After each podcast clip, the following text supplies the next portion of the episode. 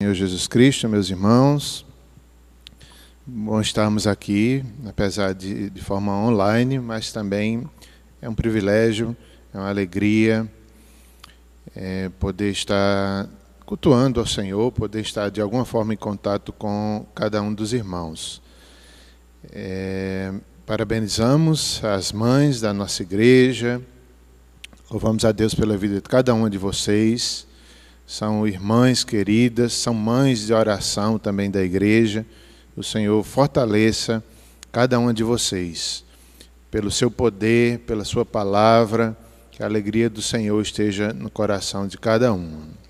Parabéns. Vamos seguir o, o estudo em 1 Pedro. Convido os irmãos a abrirem suas Bíblias no capítulo 1. 1 Pedro, capítulo 1, versos 3 a 13.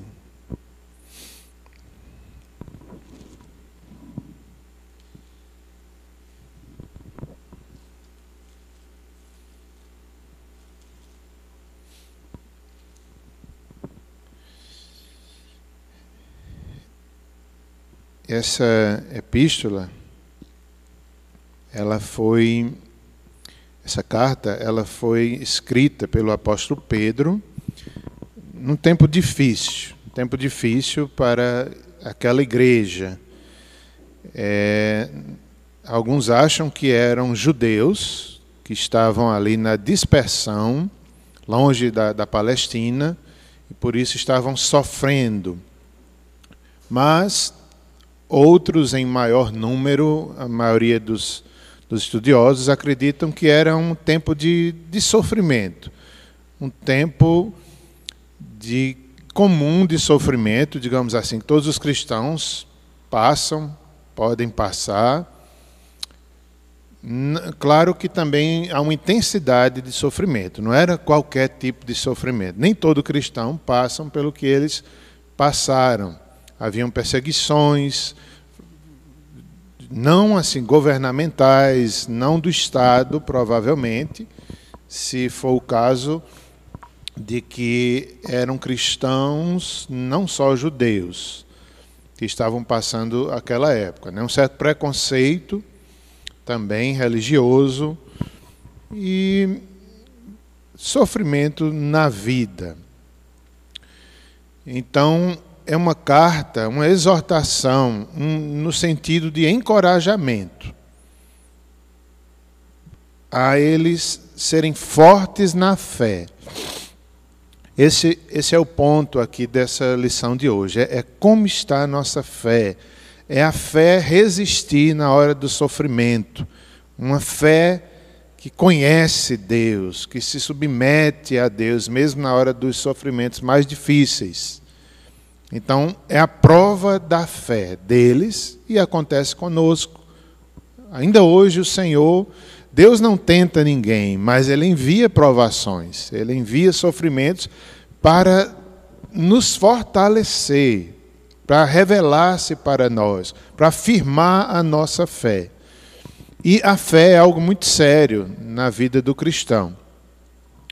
Por isso que a provação ela toca na nossa fé, como esses irmãos aqui também foram provados na fé. Porque se nossa fé se abala, tudo se abala, nossas convicções, as nossas crenças, ela, elas ficam abaladas. É um ponto neurálgico, digamos assim, na vida do cristão. E esse, esse livro nos mostra, nos ensina o apóstolo Pedro nos ensina, ele aprendeu, ele foi provado na sua fé também. Jesus orou por ele para que ele não desfalecesse na fé nas horas das provações que viriam sobre ele, sobre a igreja na época do, do apóstolo Pedro. E agora Pedro está ensinando para aquela igreja, para aquele povo, melhor dizendo, não era só uma igreja, era uma região, a Ásia Menor que estavam sendo provados grandemente. E Pedro aqui diz, né, a fé de vocês está sendo provada como ouro, como ouro é, é, prova, é lançado ao fogo né, para ser purificado, assim a nossa fé, a nossa vida está sendo lançada pelo próprio Deus em meio a sofrimentos, para que nós passemos por ele e saiamos melhores, conhecedores de quem é Deus, do seu reino, da eternidade. Muitas vezes o sofrimento nos aponta para a eternidade. Interessante lembrar que o ouro, quando é posto no fogo, ele elimina as escórias, é, talvez árvores, pequenos galhos que estejam ali, ou qualquer outro tipo de escória, de sujeira, de terra, não, não sei bem. Mas é, é eliminado ali a, a sujeira do ouro, no fogo. Então, quando nós somos colocados nas provações, também nós somos purificados. Nós, o Senhor tira de nós muita coisa que ainda resta da nossa carnalidade, da nossa natureza pecaminosa. Ah, é, é interessante também observar que o ouro, quando sai da, do fogo, se pesássemos o ouro, ele estaria menos pesado. Ele perde um pouco do, do, da sua, é, do seu volume. No entanto, na essência, ele fica mais puro. Com o crente é o contrário. Depois da prova, nós nos tornamos mais fortes, mais experientes. É, como sermos fortes nas tribulações dessa vida e também na perseguição por causa da fé, que era o caso deles. Era uma perseguição por causa da fé. Então vamos fazer a leitura desse texto, dos versos 3, capítulo 1 de 1 Pedro, versos 3 a 13 eles eram, conforme os versos 1 e 2 da aula passada, eles eram forasteiros, chamados de forasteiros da dispersão. Então, nós somos forasteiros também. Estamos aqui em direção ao, ao céu, a Nova Jerusalém, essa vida aqui, nós somos peregrinos. Vamos fazer a leitura. Bendito o Deus e Pai de nosso Senhor Jesus Cristo, que, segundo a sua muita misericórdia, nos regenerou para uma viva esperança, mediante a ressurreição de Jesus Cristo dentre os mortos, para uma herança incorruptível, sem mácula, imarcessível, reservada nos céus para vós outros, que sois guardados pelo poder de Deus, mediante a fé, para a salvação preparada para revelar-se no último tempo. Nisso exultais, embora no presente, por breve tempo, se necessário, sejais contristados por várias provações, para que, uma vez confirmado o valor da vossa fé, muito mais preciosa do que o ouro perecível, mesmo apurado por fogo, redunde em louvor, glória, e honra na revelação de Jesus Cristo. A quem não havendo visto a mais, no qual, não vendo agora, mas crendo, exultais com alegria indizível e cheia de glória, obtendo o fim da vossa fé, a salvação da vossa alma. Foi a respeito desta salvação que os profetas indagaram e inquiriram, os quais profetizaram acerca da graça a vós outros a vós outros destinada. Investigando atentamente qual a ocasião ou quais as circunstâncias oportunas indicadas pelo Espírito de Cristo que neles estava, ao dar de antemão testemunho sobre os sofrimentos referentes a Cristo e sobre as glórias que o seguiriam.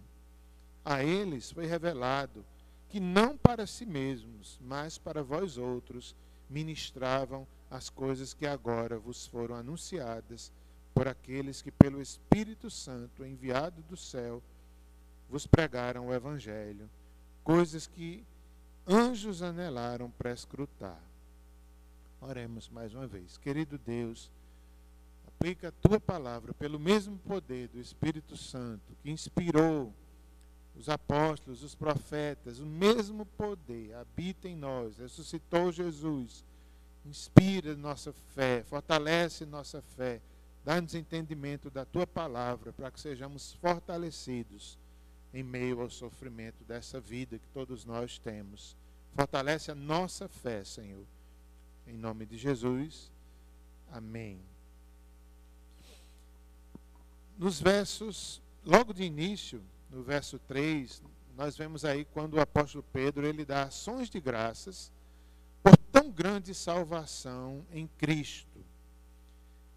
É, essa salvação que foi profetizada, que foi revelada ali já para os profetas do Antigo Testamento. Então, esses versos de, de 3 a 13 também é, é, iniciam com louvor pela salvação. Que salvação profetizada! Os profetas antigos, eles, pelo Espírito de Deus, eles, eles entendiam que o Messias viria, que Cristo Jesus, mas eles não sabiam quando, em que época, os detalhes, eles não entendiam.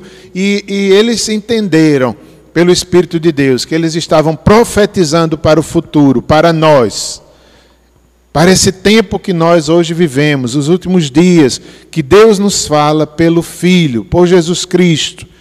É o consolo do nosso sofrimento, é a nossa salvação, é o Filho de Deus, é Jesus Cristo. E o apóstolo Paulo ele começa aí dizendo, o verso 3, bendito. Que, que palavra gloriosa, bendito. Deus é bendito. Paulo está ali exaltando, desculpe, Paulo não, Pedro. Pedro está ali exaltando, parece com Paulo, não é? Parece com Paulo em Romanos, na doxologia, quando ele rompe em louvor e adoração. Pedro aqui faz algo semelhante, quando ele diz: Bendito Bendito Deus e Pai do nosso Senhor Jesus Cristo. Ele está ali admirado, elogiando Deus, bendizendo o Deus que nos salvou, o Deus que cumpriu o que prometeu aos profetas, o Deus que consola-nos no meio do nosso sofrimento. Qual é nosso maior sofrimento? É o pecado, as consequências dele, o afastamento de Deus, mas bendito seja Deus que resolveu o nosso maior sofrimento, resolveu o nosso maior problema, que era o afastamento de Deus Pai, mas o que foi revelado aos profetas se cumpre em Cristo e Pedro dá graças. É um elogio a Deus, é falar bem de Deus. Paulo aqui bendiz a Deus. Quem era esse Deus? Né? As características desse Deus. Era o Pai de nosso Senhor Jesus Cristo. Pai nosso, Pai nosso também pela obra de Cristo, nós somos agora chamados de filhos. Nós vamos ver no decorrer que ele vai falar sobre a regeneração. Ele é pai do Senhor Jesus Cristo. Antes mesmo de ser pai nosso, ele é pai do Senhor Jesus Cristo. Essa palavra Senhor, mostrando que Jesus é Senhor, ele vai falar aqui no Pai, no Filho e no Espírito Santo, mostrando a doutrina da Trindade. Pai, Filho e Espírito Santo, um só Deus, revelados em três pessoas santas, dignas de adoração, de louvor, de exaltação. Ele é o Pai do Senhor Jesus Cristo.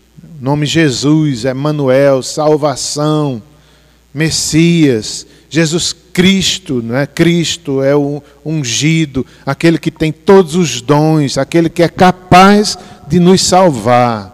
Ele é ungido, ele é o prometido. Aquele que foi profetizado é ele. Bendito seja esse Deus que nos enviou seu socorro, a sua salvação. Que que segundo a sua muita misericórdia, nos regenerou para uma viva esperança mediante a ressurreição de Jesus Cristo dentre os mortos. Pedro vai falar sobre a ressurreição de Jesus Cristo dentre os mortos. Essa é a nossa alegria, essa é a nossa esperança, esse é nosso consolo. Cristo venceu a morte a morte não é o fim. Nós podemos crer na vida eterna, essa salvação, ela é real. Porque ele vive, posso crer no amanhã. E quando ele, ele vai falando sobre essa salvação, sobre esse Deus que tem muita misericórdia, segundo a sua muita misericórdia, isso, essa palavra, né, muita misericórdia que Deus tem, nos mostra que a salvação está inteiramente alicerçada sobre a iniciativa amorosa de Deus. É muita misericórdia para nos salvar, é muito amor, é muita graça. Ele nos amou primeiro. Por isso que nós vamos, estamos vendo aqui nesse texto, por isso que se dependesse de nós, nós não teríamos amor suficiente nós desistiríamos, nós, na hora do sofrimento, nós olharíamos para trás, nós nos afastaríamos de Cristo. Mas porque é Deus que toma a iniciativa, Ele nos preserva, Ele nos sustenta. A salvação é uma iniciativa divina, pela Sua muito misericórdia. Por isso que nós temos certeza que chegaremos aos céus que venceremos os sofrimentos dessa terra. Esse é, é, é, o conteúdo aqui da mensagem inicial de Pedro. Tenha certeza que você chegará ao céu, apesar dos sofrimentos, apesar das lutas. Mesmo na, quando a fé estiver, estiver sendo provada, Deus está sustentando pelo seu amor. A hora do sofrimento é hora de entronizarmos Cristo no nosso coração e também lembrarmos que esse Cristo nos ama, ele é cheio de misericórdia, isso nos sustenta no sofrimento. Esse Deus, né, Pai do Senhor Jesus Cristo, que segundo a sua muita misericórdia nos regenerou para uma viva esperança, mediante a ressurreição de Jesus Cristo dentre os mortos. Então é a base da esperança, é a base da nossa alegria Jesus ressuscitou. Se ele não ressuscitara, seria vã a nossa fé. Ele nos regenerou para uma viva esperança. Ele nos regenerou. Essa palavra é citada duas vezes aqui em Pedro. A palavra, digamos assim, não tão comum em todo o Novo Testamento, mas ela o seu princípio, o seu conteúdo é muito conhecido. Ele, ele nos fez nascer de novo. Ele nos limpou, Ele nos lavou, recebemos perdão, somos capazes também agora de perdoar. Então, isso é uma regeneração, uma nova natureza dada pelo Espírito de Deus, pelo próprio Deus. A fé é colocada em nosso coração. A fé é um dom de Deus. Nós estávamos mortos, mas Ele nos regenerou. O seu poder foi ministrado a nós pelo Espírito Santo e nós revivemos, nós recebemos o perdão dos nossos pecados, fomos regenerados para uma viva esperança, mediante a ressurreição de Jesus Cristo dentre os mortos. Essa palavra esperança, ela é uma palavra-chave aqui nessa carta aos forasteiros, aqueles que estavam sofrendo, precisavam de esperança.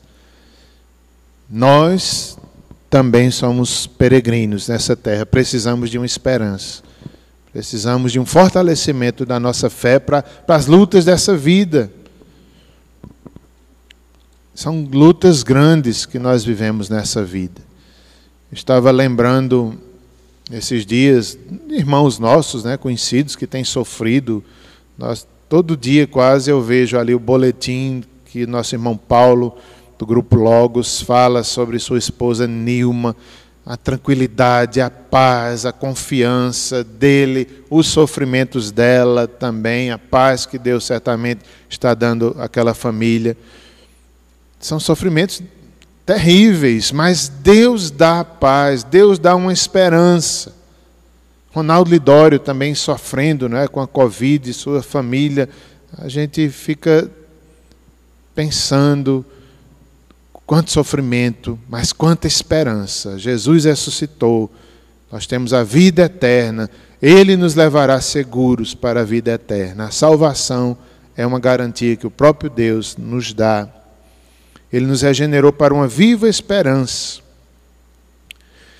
A esperança na Bíblia, tanto aqui quanto em outros textos bíblicos, a esperança cristã, a esperança do Evangelho, a esperança que Deus nos dá pela ressurreição de Jesus Cristo, ela é uma convicção, ela não, ela é uma certeza. Ela não é apenas uma possibilidade. Será que vai ser? Será, será que nós vamos aguentar? Será que nós vamos chegar no céu?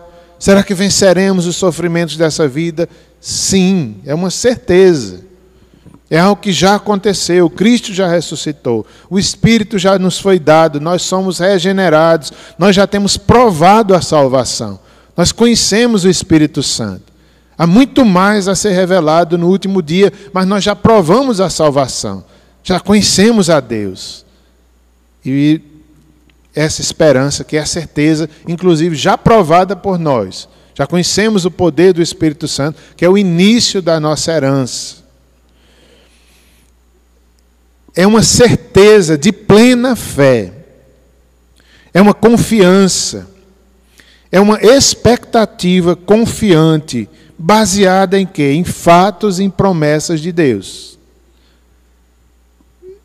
Baseadas naquilo que eles viram Deus fazer, naquilo que Deus fez na vida deles, baseadas na revelação que veio do céu, que transformou a vida deles. Eles tinham experiência com Deus, eles criam pela fé nas promessas, viram as promessas serem cumpridas. Então, a fé, ela é baseada também em fatos, ela vai além dos fatos. Mas nós vemos Deus agir, nós conhecemos o Senhor.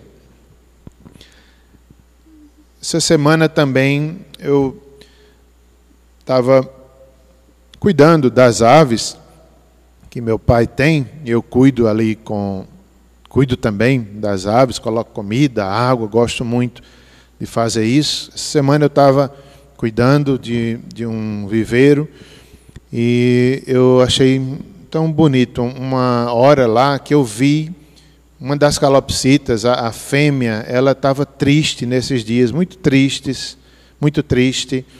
E acho que ela estava doente, eu comprei remédio, ela está bem mais animadinha, as asas estão crescendo. Mas uma hora foi marcante, quando eu coloquei o dedo e ela veio para o meu dedo. Eu, eu, ela já tinha feito isso antes, mas fazia tempo. E ela confiou, ela veio. E ali eu fiz uma aplicação. Eu fiquei imaginando né, que aquelas, aquela ave que está dentro do viveiro o ideal seria que ela tivesse solta, voando, livre. Eu comparei a nossa vida aqui na terra com a vida que teremos no céu, na salvação plena. Um dia nós estaremos livres totalmente do pecado e, e voaremos pela fé, digamos assim. E eu achei interessante aquela calopsita confiar, ela veio para o meu dedo. E Deus quer que confiemos nele, que nos entreguemos a Ele nas horas das provações. Confiemos no nosso Criador, Ele cuida de nós. Apesar de estarmos nessa vida limitada, parece que a gente está dentro de um viveiro, mas há felicidade dentro do viveiro. Aquelas aves ali são bem cuidadas, alimentadas, elas reproduzem, elas cantam, elas têm uma alegria. No entanto, se compararmos, né, apenas nessa ilustração, nós estamos aqui, é só um tempo. Nós seremos livres para sempre, a eternidade, a salvação, naquele dia será plena, será plena. Devemos confiar em Deus, mesmo na hora do sofrimento. Nas horas de medo, é, quando nós observamos a Bíblia, nós vemos que Adão e Eva já tinham medo. O medo foi uma característica, depois da queda, eles sentiram medo de Deus, eles se esconderam de Deus. Até os animais tinham pavor do homem, por causa da queda, é o pavor. Que nós temos esse, esse medo, que nós temos né, quando olhamos, são tantos motivos para nos entristecer Onde a gente olha nesse mundo é tristeza. Agora, pela fé, nós nos alegramos, exultamos, desfrutamos da graça. A alegria do Senhor é nossa força, mas temos mil razões para nos entristecer e para sofrermos. Adão já, já tinha esse medo, ele temeu. Mas nós devemos ter esperança. Nós temos a fé, nós temos o Senhor, nós temos a salvação. Eu quero abrir ainda num texto, vamos dar uma paradinha aqui nesse versículo, e agora vamos abrir em, em Hebreus, que tem um contexto semelhante ao de 1 Pedro, que é um contexto de sofrimento dos judeus, em algumas perseguições. Vamos abrir aí em Hebreus, capítulo 10. capítulo 10,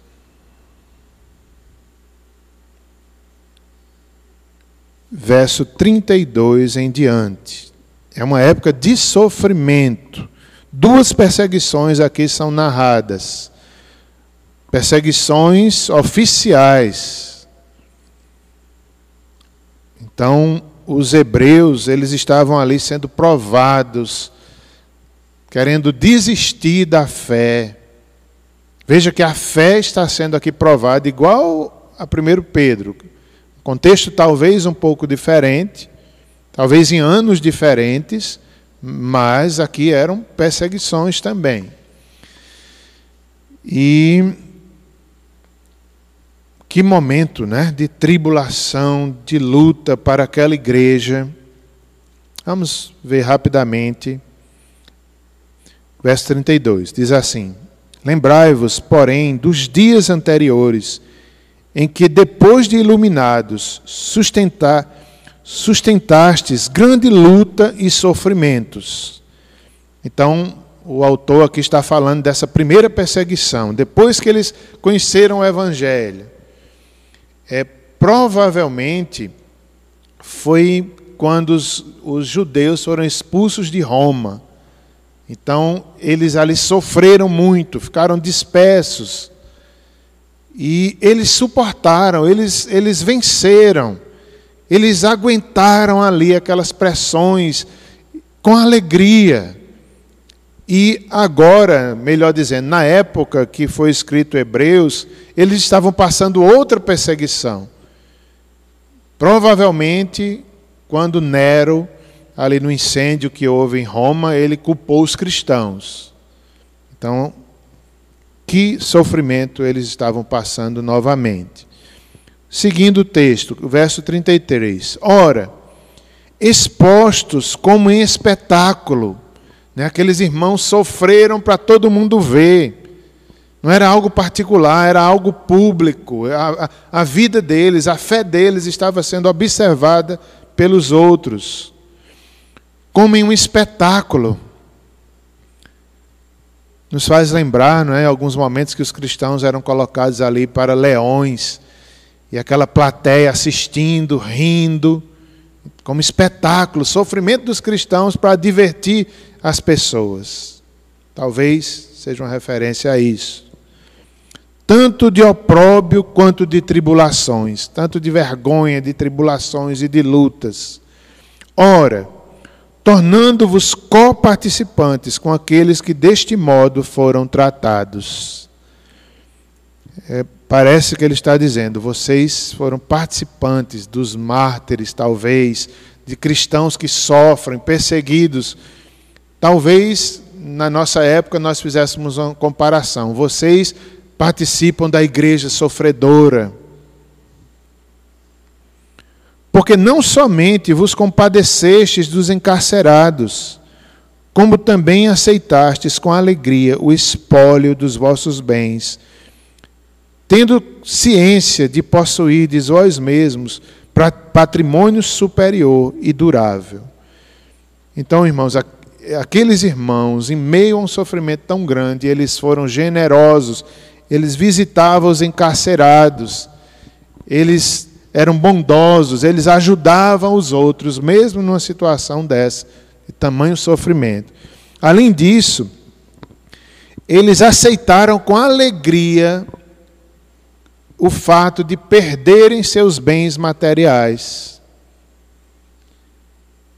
Que, que época difícil e que exemplo de perseverança na fé. Eles perdiam talvez suas casas, talvez seus empregos, e ali saía, né, se realmente for nesse contexto da saída de Roma, para achar novo emprego não era fácil.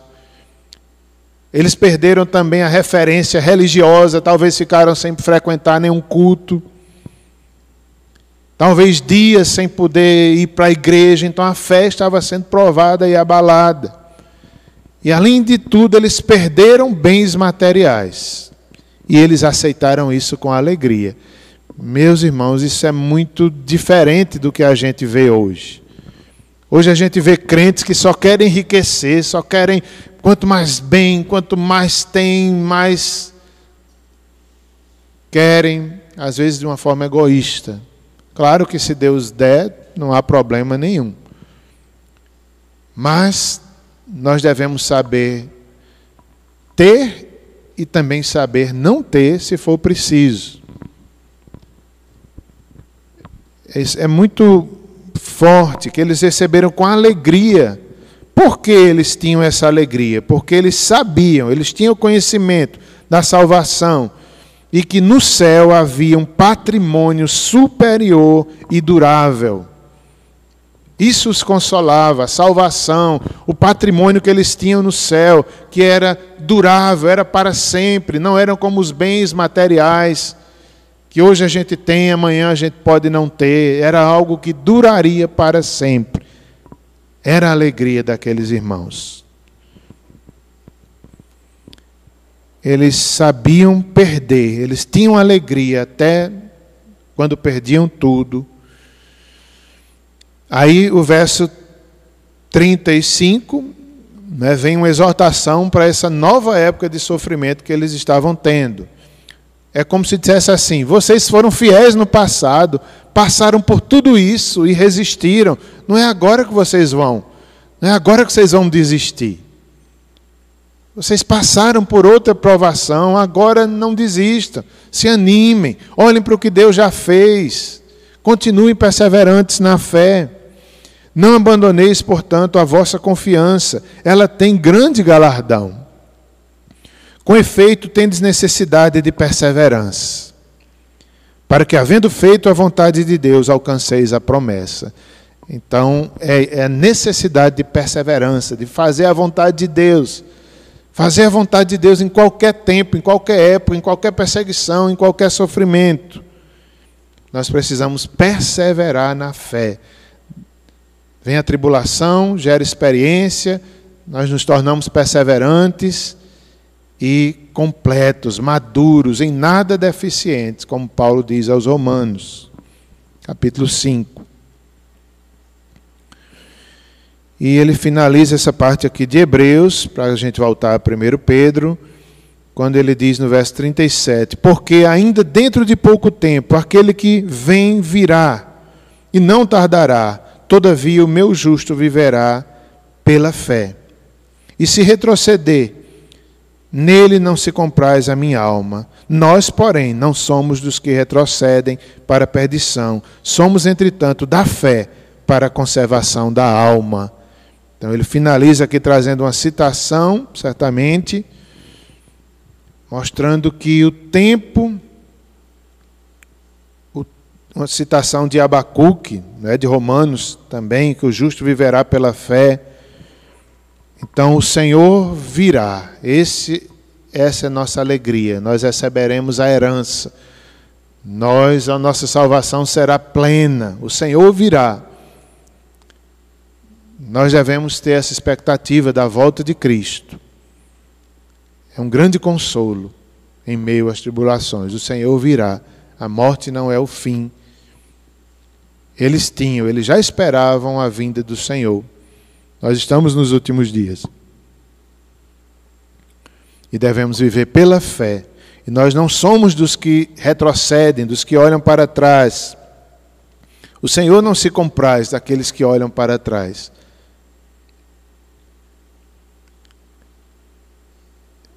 Nós, porém, somos, não somos dos que retrocedem para a perdição, somos da fé. Somos da, para a conservação da alma. Eu não vou ler agora, mas após essas palavras, o autor da carta aos Hebreus, ele, ele vai falar sobre a fé, que é a certeza de coisas que se esperam, a convicção de fatos que não se veem. E ele dá uma lista de pessoas que viveram pela fé. E nós devemos também viver pela fé. Recomendo que os irmãos leiam durante essa semana, Hebreus, capítulo 11. Voltemos a 1 Pedro.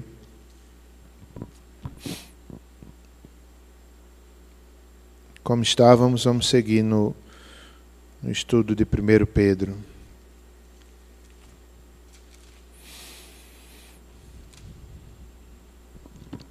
Ele nos regenerou, verso 3, para uma viva esperança, mediante a ressurreição de Jesus Cristo dentre os mortos. É... Verso 4. Verso 4. Nós temos aí, quando o apóstolo Pedro continua falando da salvação, que Cristo nos regenerou, nos deu uma viva esperança para uma herança incorruptível. Nós temos uma herança incorruptível, sem mácula, imarcessível, reservada nos céus para vós outros. Então Pedro aqui está lembrando aqueles irmãos que eles têm uma herança.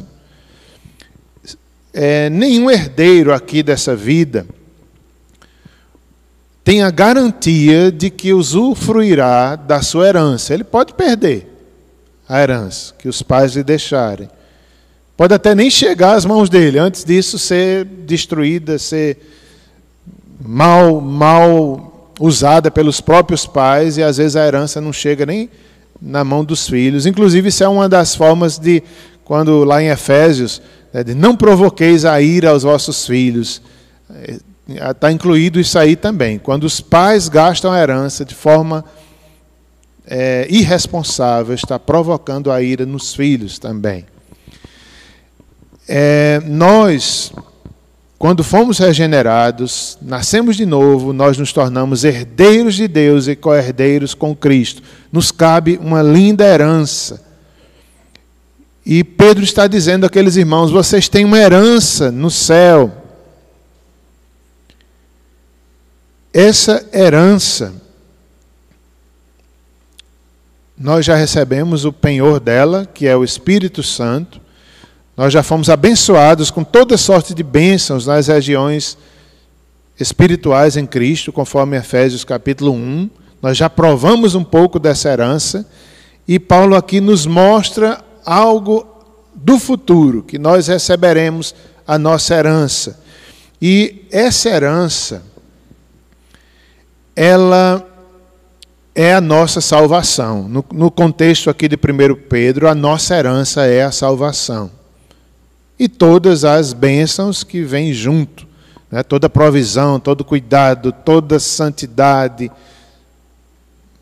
Mas a salvação dos nossos pecados e, e toda a sua plenitude e extensão, conforme Deus tem preparado para nós. O banquete da salvação. A mesa está posta Principalmente nós somos livres da condenação, livres da ira vindoura. Nós somos salvos pela graça.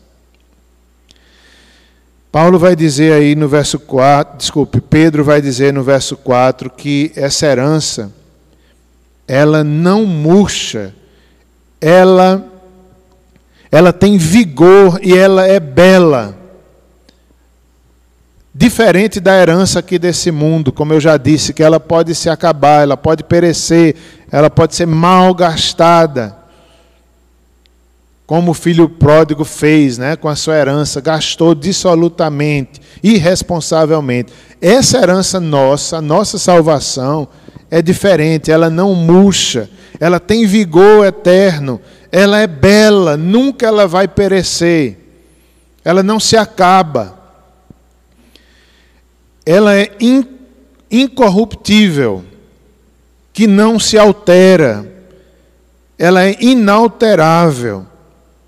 Não pode ser corrompida. Ela é honesta, ela é verdadeira, ninguém toca nela, porque é o próprio Deus que guardou, que guarda para nós. O guardião da nossa salvação é Deus. Ninguém toma essa herança. Ela é também sem mácula, significa que ela é santa, ela é pura, ela, ela vem de Deus. Deus é santo e Deus preparou para nós algo santo, sem mácula. Ela é imacessível, ninguém toca, nenhum ladrão rouba essa herança, ninguém tem acesso a ela, porque Deus guarda ela está reservada nos céus para nós, para sempre.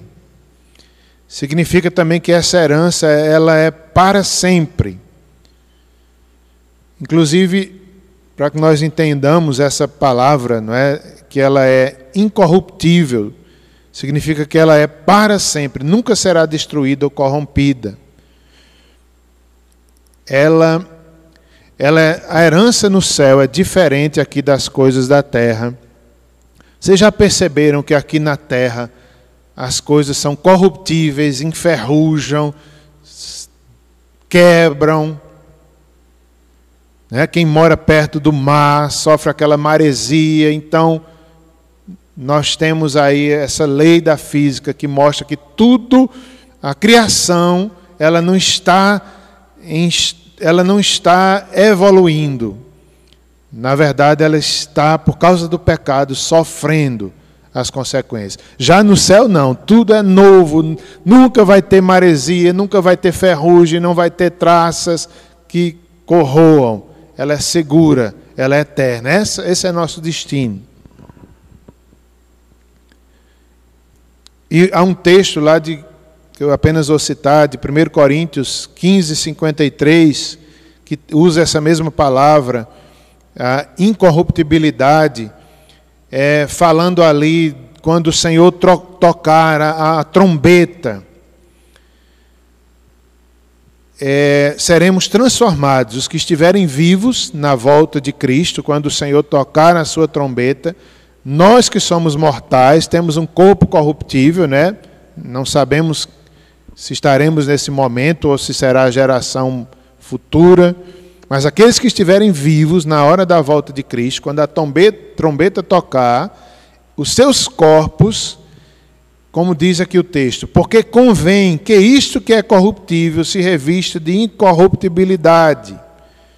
Então, aquelas pessoas que estiverem vivas, que são mortais, elas serão revestidas pelo poder de Deus com a nova natureza celestial, incorruptível.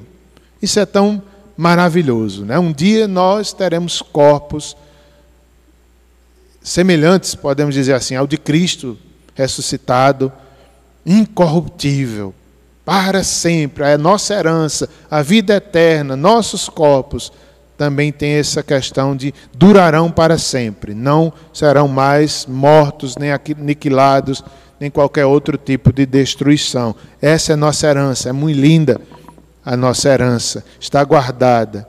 Verso 5, que é reservada nos céus para vós outros, final do verso 4, que sois guardados pelo poder de Deus, mediante a fé, para a salvação preparada para se revelar, para revelar-se no último tempo. Então, quando ele Pedro vai dizer: sois guardados pelo poder de Deus, mediante a fé. Veja que Deus usa a fé, não é? Desde o início estou falando da fé. É através da fé que nós somos guardados. Nossa fé é provada. E é pela fé que nós chegaremos ao céu. E Pedro está dizendo para eles e para nós também que alguém nos guarda, é Deus que nos guarda, senão nós não resistiríamos se nós pensarmos nas lutas dessa vida, se não fosse Deus nos guardando, nós desfalecíamos. Deus nos guarda para a salvação, preparada para revelar-se no último tempo. Então, no último dia, na volta de Cristo, nós provaremos plenamente essa salvação. A salvação tem essa característica. Nós já fomos salvos Estamos sendo salvos e seremos salvos plenamente. Estamos aqui nessa vida suscetíveis, são comentários aqui do Mateus Henry. Ele, ele, ele comenta algumas coisas importantes sobre esse versículo e eu quero compartilhar com os irmãos. É, nós aqui nessa vida estamos suscetíveis a uma grande diversidade de tentações, misérias e debilidades. Não é mesmo, meus irmãos? Aqui nós estamos, nós não somos imunes. Mesmo sendo crentes, nós passamos por tentações que só Deus nos segura. Até mesmo podemos cair, mas Deus nos levanta.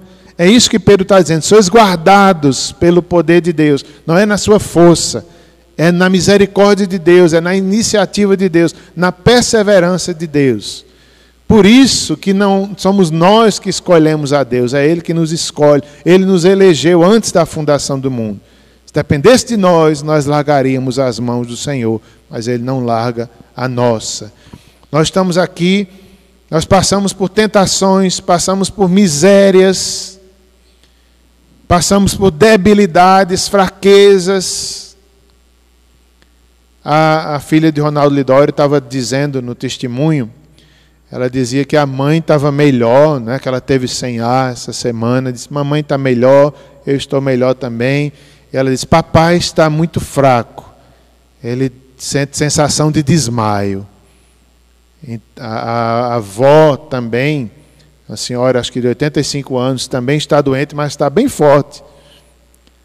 Então, veja as debilidades dessa vida. Às vezes a gente cansa, às vezes a gente sente ansiedades. Inclusive, inclusive eu quero me referir aqui a um texto aqui de Pedro, capítulo 5, quando ele diz lá falando de, de, sofrimentos também, só vou apenas citar rapidamente, que nessa vida é como um leão que tenta nos, nos destruir, o diabo. Mas pela fé os leões se calam. Né? Então, todo dia da nossa vida parece que os leões estão rugindo, os sofrimentos, mas pela fé eles se calam, nós vivemos pela fé e lançamos sobre o Senhor, nos sujeitamos a Ele pela fé e lançamos sobre Ele toda a nossa ansiedade, porque Ele tem cuidado de nós. Isso é fé. Né? A ansiedade vem, a preocupação vem, a fraqueza humana aparece, mas pela fé lançamos, lançamos toda a ansiedade diante do Senhor. Mas estamos seguros em Deus. Conseguiremos chegar lá? Essa, essa é a pergunta que o texto nos faz perguntar e que talvez esses irmãos fizessem: Nós conseguiremos chegar no céu? E Pedro vai dizer: Sim, vocês vão chegar, porque Deus é quem guarda vocês. Pedro responde que eles serão seguramente guardados e conduzidos seguros até lá. Até lá. Nós temos certeza que chegaremos lá, mesmo que numa viagem, como diz Augusto Nicodemos, mesmo que a viagem seja difícil, mesmo que o pneu fure, temos que parar, levar chuva, mesmo que o carro quebre, mas nós chegaremos lá, porque é Deus o nosso condutor. Estamos seguros, chegaremos lá sim. Nós, somos preservados de todas as tentações e injustiças dessa vida.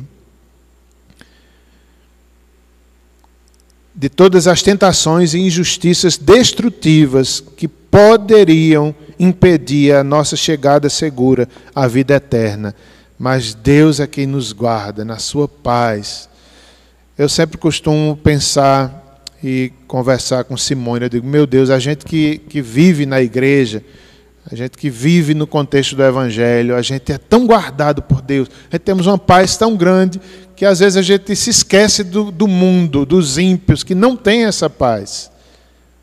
E isso é um milagre, a preservação a, a, da nossa fé, a paz que nós temos, é o Evangelho na nossa vida. Estamos seguros, preservados. Os meios usados por Deus o meio usado por Deus é a nossa fé. E o tempo é no último tempo, conforme esse versículo, nós receberemos plenamente. O poder de Deus e a fé. É, versos 6 a 9. Versos 6 a 9. Nós temos aí quando o apóstolo admite que aqueles irmãos estavam em grande aflição. Nesse mundo teremos aflições. Versos 6 a 9, o apóstolo diz: Nisso exultais, embora no presente, por breve tempo, se necessário, sejais contristados por várias provações, para que, uma vez confirmado o valor da vossa fé, muito mais preciosa do que ouro perecível, mesmo apurado por fogo, redunde em louvor, glória e honra na revelação de Jesus Cristo, a quem não havendo visto a mais, no qual não vendo agora, mas crendo, exultais com alegria indizível e cheia de glória, obtendo o fim da vossa fé, que é a salvação da vossa alma. Então, aqui nesses, nesses versos, né, o apóstolo Pedro ele vai dizer que, por causa disso, por causa da herança, por causa da salvação, eles exultavam, eles se alegravam, mesmo em tempos de sofrimento. E temos alguns comentários aqui, acho que é do Mateu Henry também. É, as maiores alegrias do cristão devem é, ou melhor, advém de coisas espirituais ou celestes, celestiais. Então Pedro estava dizendo e mostrando que a maior alegria deles, apesar dos sofrimentos, era a herança, era a salvação. E nisso eles exultavam, eles se alegravam. Por isso que também os hebreus se alegravam, mesmo quando perdiam seus bens. Porque a salvação do crente, a, a verdadeira alegria do crente, são em coisas espirituais, em coisas celestes. Claro que nós temos alegria aqui nessa terra em muita coisa. Nós temos alegria na igreja, na família, num trabalho, é, numa diversão, no entretenimento, tudo nós temos alegrias aqui nessa terra também. No entanto, é, são passageiras. É, a verdadeira alegria, nosso, nós podemos exultar são nas coisas celestiais e nas questões espirituais. Sua alegria procede do seu tesouro. Coisa de grande valor, nossa salvação. E também o seu e o direito a eles garantido, que é essa herança. Por isso eles exultavam com uma alegria indizível e cheia de glória, conforme o versículo 8. É, essa palavra indizível, né? uma alegria que não dá para explicar.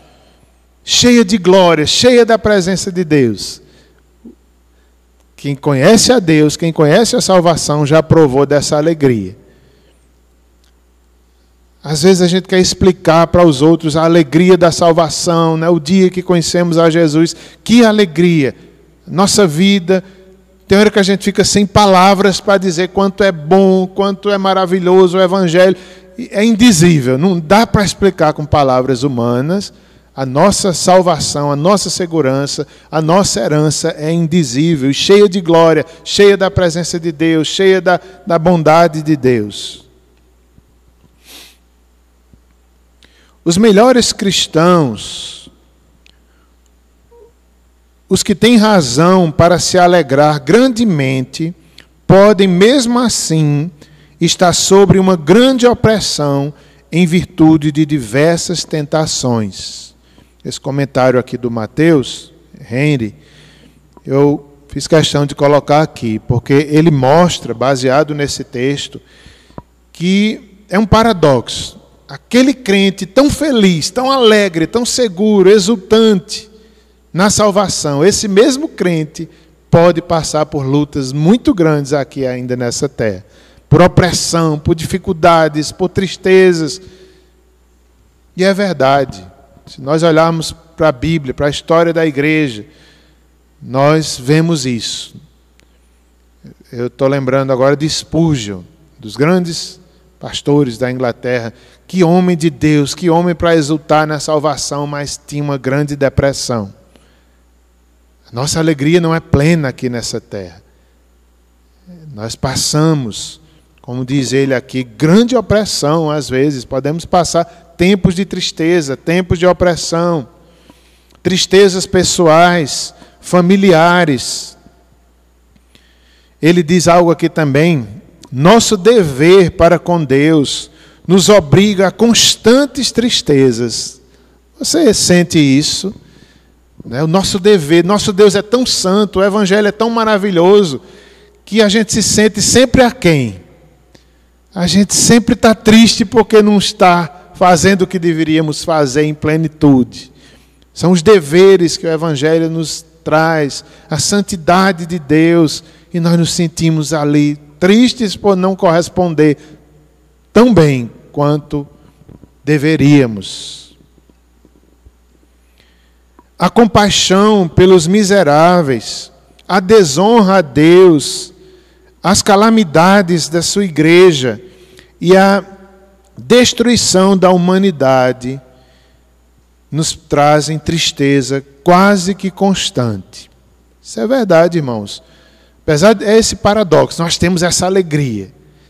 Mas quando olhamos para um mundo desobediente, desonrando a Deus, quando olhamos para a igreja de Cristo, vemos os seus problemas, a destruição da humanidade, as calamidades, a...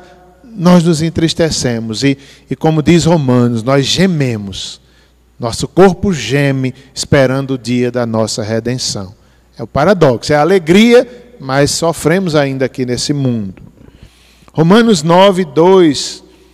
Acho que são palavras aqui do apóstolo Paulo se referindo a si mesmo quando ele diz assim: Tenho grande tristeza e contínua dor no meu coração. É verdade, como, como ele dizia, né? Quem não entristece para que eu, que eu não me entristeça junto? Quem não, em outras palavras, quem não cai, que eu também não, não me compadeça, não sofra?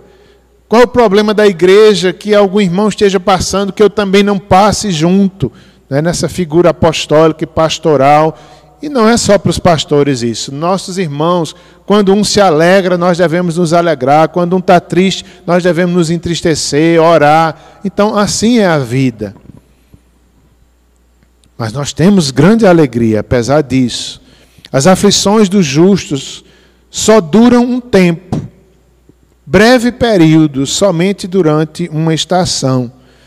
Então, nesses versos que foram lidos, do 6 a 9, logo no 6, diz assim: Nisso exultais, embora no presente, por breve tempo, se necessário, sejais contristados por várias provações. Então, ele, ele traz essa ideia de, se for necessário, Deus provará a nossa fé.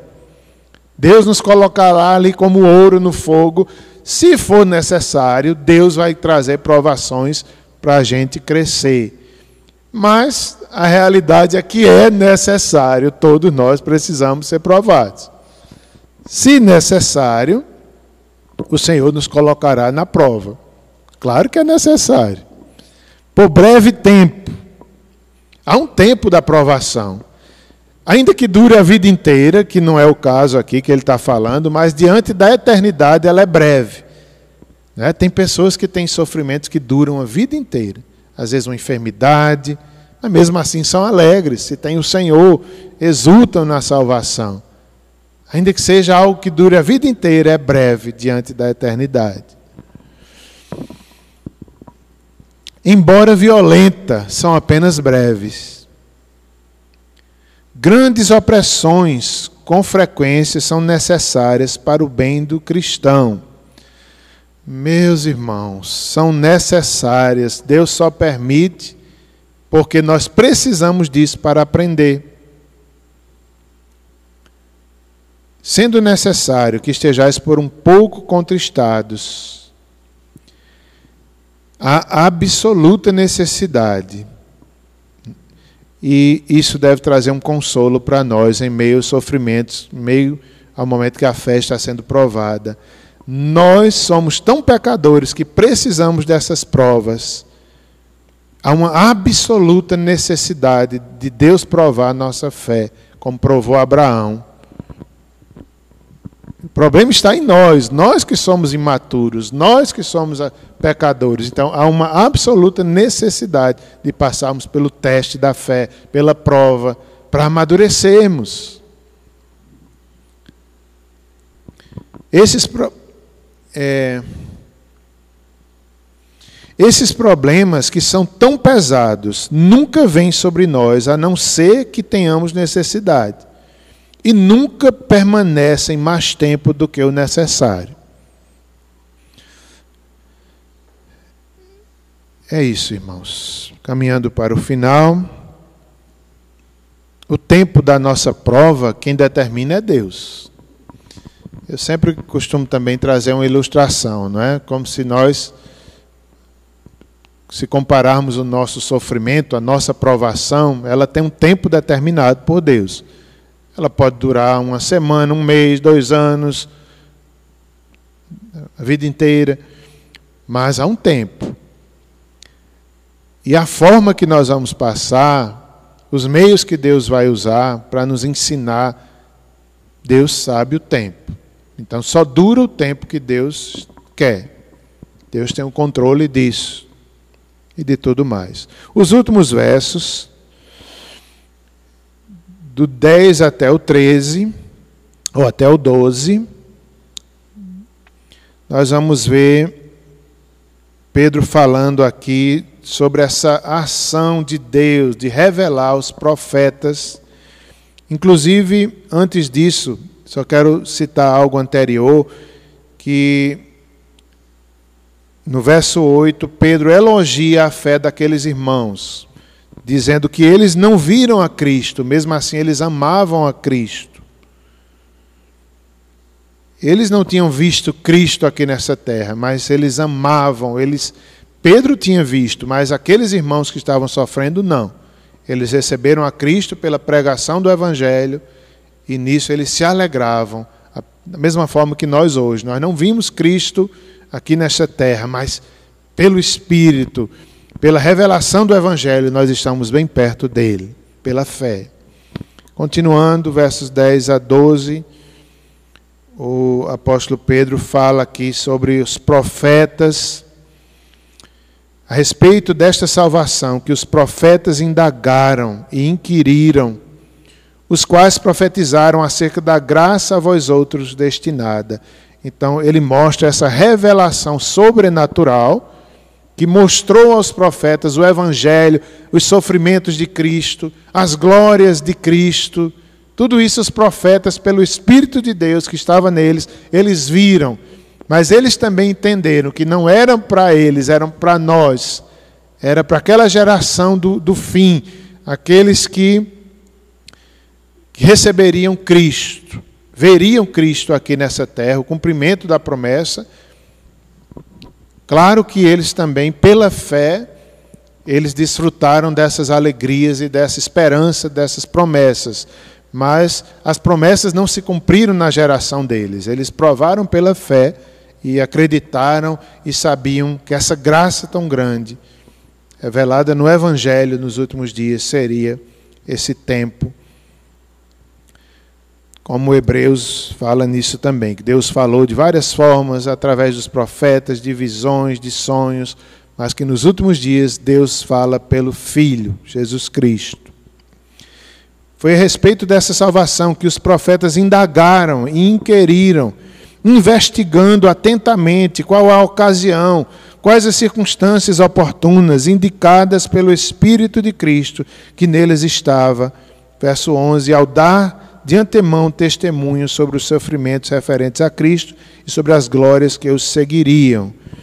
Então, ele diz aqui que os profetas, eles investigavam, eles estudavam, eles analisavam a questão da profecia Eles conheciam a lei de Moisés, então tudo aquilo ali era provado, as profecias, tinha a revelação que Deus lhes dava através de um sonho, de uma visão, mas tinha também a questão do estudo, da lei. Eles não sabiam o tempo exato, era pela fé que eles esperavam, com a ocasião exata, mas o Espírito de Cristo, né, o Espírito de Deus, que eles já conheciam, é, é o Espírito Santo, o Espírito de Cristo, ali agia neles e eles entendiam os sofrimentos. Nós podemos nos lembrar, não é, de salmos messiânicos que já falavam do sofrimento de Cristo muitos anos antes. Antes mesmo da crucificação ser usada como punição, nos salmos já tinha descrito ali a crucificação. Então era o Espírito de Deus que mostrava que viria, a graça seria derramada plenamente. Sempre houve graça, mas seria um derramar da salvação gracioso, profetizados né, por Isaías e vários outros profetas. Então, aqui também nós vemos a importância do estudo, da pesquisa. Deus usa o, a revelação sobrenatural, mas usa também a pesquisa, o estudo. Os profetas, né, eles tinham ali a, a lei, eles tinham tradição oral. E verso 12, o último verso: A eles foi revelado que não para si mesmo, mas para vós outros ministravam as coisas que agora vos foram anunciadas por aqueles que, pelo Espírito Santo enviado dos céus, pregaram o Evangelho, coisas essas que os anjos anelar, anelam para escrutar. Finalizando, nós vemos aqui que o Espírito os revelou, mais uma vez ele diz, eles entendiam que não eram para eles, mas eles ministravam para nós, para o tempo de Cristo, e era o Evangelho, né? Era o evangelho que estava sendo ali revelado, revelado que a salvação era pelo evangelho, tanto para judeus quanto para gentios. Todos eram pecadores e a salvação estava não em nenhum outro nome, mas somente no nome do Messias, de Cristo. Aquele mistério, antes oculto, agora era revelado. E finalizando, nós vemos aqui a questão dos anjos. Diz aqui o texto que os anjos anelam para escrutar aquilo que os profetas indagavam, estudavam e tinham revelação. É, é como se é a figura de que os anjos queriam entender, queriam participar, mas Deus não, não, não permitia. Era como os anjos estivessem ali querendo pregar o Evangelho, querendo entender a redenção, o perdão, a consumação, então é como se os anjos eles vão vendo e glorificando a Deus, aquilo que Deus está fazendo, salvando homens. E eles vão, como se eles forem, eles, eles vão aprendendo com aquilo que Deus vai fazendo. É, os anjos investigam, eles tentam entender. É, não é fácil né, entender isso, essa é um pouco de mistério aqui também. Parece que há uma, uma citação da curiosidade dos anjos ali diante da, do propiciatório. Né? Como se os anjos estivessem entendendo o que é a propiciação, mesma forma diante do Evangelho. A, a alegria, o louvor, que salvação tão grande, que até os anjos prescrutam, tentam entender. Vamos finalizar por aqui, meus irmãos.